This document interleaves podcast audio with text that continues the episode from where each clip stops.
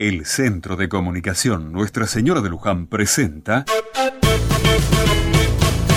Otra Mirada. Quizás nos hayamos olvidado de por qué hoy se celebra el Día del Maestro y de la Maestra.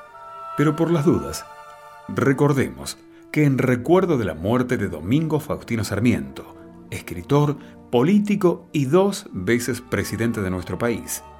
Y más allá de las opiniones históricas, oportunas, apasionadas, partidistas y personales de cada uno de nosotros, nadie podría negar que la gran pasión de este hombre ha sido la educación.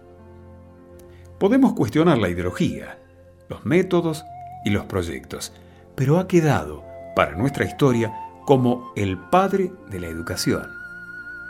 Y es justamente este tema el que debemos debatir, no solo a niveles institucionales y oficiales, sino también en nuestros barrios, en nuestras comunidades, en nuestras casas.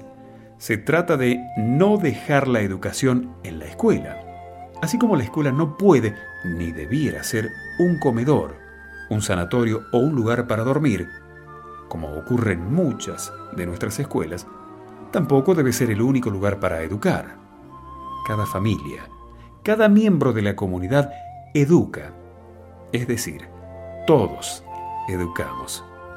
Y entonces, todos somos, de alguna manera, maestros en la vida de los demás. Es cierto, en este día podemos hablar y pensar de muchos otros temas, como son las políticas educativas, los salarios docentes, las estructuras escolares y tantas otras cosas más.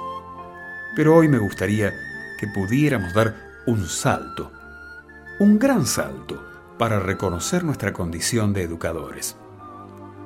Y que lo pensemos, que lo analicemos, que lo evaluemos, cómo educamos, a quién educamos y nuestra responsabilidad social en la educación.